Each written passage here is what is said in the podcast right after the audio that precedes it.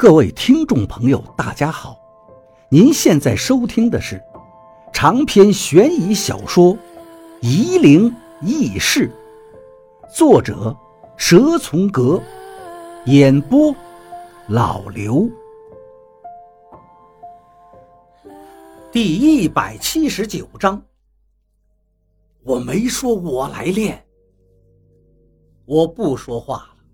金仲太一厢情愿。他以为我会答应吗？又响起婴儿的叫声了，啼哭不止的叫声。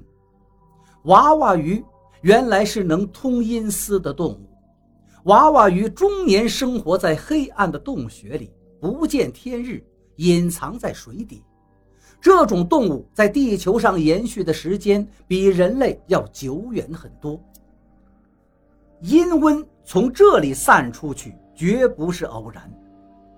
我什么都看不到，但能感觉到那无处不在的事物，已经在我们身边，八方六合无处不在，而且很近很近。我心念动了，手上的明灵开始化作火焰，这就是我进来的资本。他答应把赵一二的魂魄还给我了。我知道他不是怕我，而是对我很好奇。他很久没见过像我这样的生人进来。上一次是谁呢？他好像也想不起来了。把阴温收回去。我在想。金仲不答应。他忽然很有兴趣，我能感受到他觉得有趣。选一个，赵一二的魂魄，或是收回阴温。我知道他说了就定了，他太寂寞，很久没有像我这样的人能逗他开心了。因为我现在极端的矛盾，我该怎么做？他喜欢看我这个样子，看他。金仲在想。我感觉不到金重存在了。我突然明白，就算是我拿着明灵，也没办法讨价还价。我还没有到这里斩鬼的能力，我只能按他的意思来。赵一二还是村民。我用岩剑划了一下，虽然我知道没有用，但我还是忍不住做了。我等着你选。他一点都不着急，他的时间是按千年来计算的，当然不会急于一时。可我该怎么选？王八捧着左手，嘴里呲呲的喘气。老严冷冷的说道：“王坤鹏，二十七岁，宜昌。”某某事务所民事法律师，某某政法大学本科毕业。赵建国自以为有文化，也找个大学生当徒弟。王八看着老严：“你到底是什么人？”他是茅山。赵一二有气无力地说道：“可是在为某个机构做事。”你们认识？王八问道。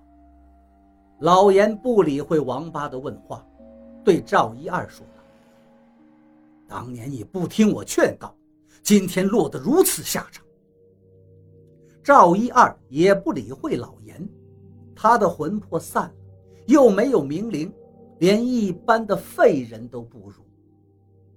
金仲突然摔倒在地上。疯子呢？王八问道：“怎么就你出来了？”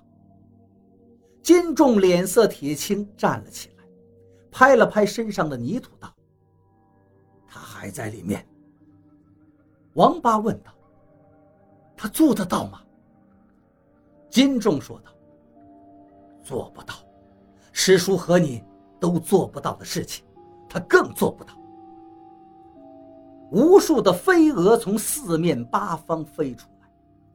不知道是从什么地方来的，越来越多。飞蛾在石厅里到处飞着，没有任何的方向感，有的在空中相互碰撞，有的撞到石壁上摔了下来。它们都是盲目的，可是剩下来的飞蛾仍旧密密麻麻，还是在石厅里胡乱的飞舞。啊！金仲叫了一声，无数的飞蛾听到了他的叫喊，都扑到了金仲的脸上。金仲用手不停地扑打，可头上的飞蛾是越聚越多。王八的脸上也是一阵剧痛，眼前黑暗。飞蛾也纷纷扑了过来，赵一二连手都抬不起来，只能任凭飞蛾叮咬。空气里到处飞散着这细微的灰尘，这是飞蛾身上散发出来的粉末。老严喊道：“等不了了！”王八喊道：“疯子还在里面，没时间等了。”老严用指头点着木顶，嘴中念念有词。白影子和飞蛾纠缠起来，勉强隔着众人。飞蛾又狂风似的扑到石厅地下的娃娃鱼身上，娃娃鱼在翻滚。婴儿的啼哭一片，哭得石厅里阴风惨惨。王八勉力背上赵一二，跟着老严向洞外退去。金仲殿后，他抬起一只手，带起一股黑风，把飞蛾往石厅深处刮去。地上的娃娃鱼忽然意识到了什么，纷纷哭得更加惨痛了。王八看见他们都化作了人形，他们在哭求，希望能跟着王八出去。王八心里陡然心酸，深恨自己能力不济。他突然又恨起疯子来，若不是疯子，他和师傅应该能够帮助这些人。不惜把明灵交给里面，可是就是被疯子给坏了事。赵一二。看着金钟，还有你，为了明灵，故意带着疯子过来捣乱。明灵不是你们的。金仲探知到王八的怨恨，对王八喊道：“你们有什么资格拿明灵交换？别人的死活，跟我有什么关系？”终于退到了洞外。成群的娃娃鱼跟着他们寸步不离，娃娃鱼在哭泣，飞蛾出不了石洞，到了洞口就纷纷往回飞去。天上星光很明亮，大家都能看清楚四周的环境。一干人又走到了那些椅子中间，几百张空荡荡的椅子在黑夜里无比的诡异。这些椅子。王八问老严：“什么时候出来的？”老严说道：“最早也是前天了。”娃娃鱼都跟着他们出来了，继续围绕着众人，仍旧是咿咿呀呀的婴儿哭泣。等一会儿，王八说道：“我们还有多少时间？”天要亮了，天亮后两个小时。军队就进来，无论人兽，一概。老严说道：“我们要在这儿之前出去。”你还是没变呀。赵一二又勉强的说话：“当年你也是这么威胁我们的。”老严看了看赵一二，冷冷的说道。看在同是道门，我放过你好几次了，你可从来没有感激过我。你该把阴温的样本给我了吧？金仲对老严说道：“你答应过我的。”没有司长。老严不屑地说道：“有那东西有什么用？”金仲知道老严会回绝他。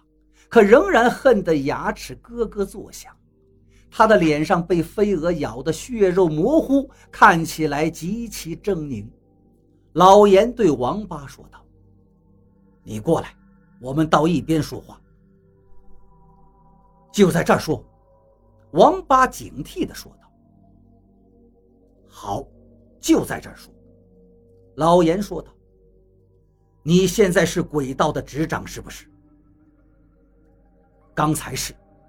王八落寞地说道：“现在不是了。”不，老严劝说王八：“你还是，你朋友出不来，明灵没了，鬼道最强的就是你了。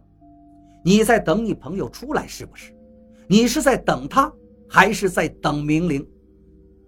王八说道：“这是我们的家事。我跟你说个道理。”老严见时间尚早，他故意卖了个关子。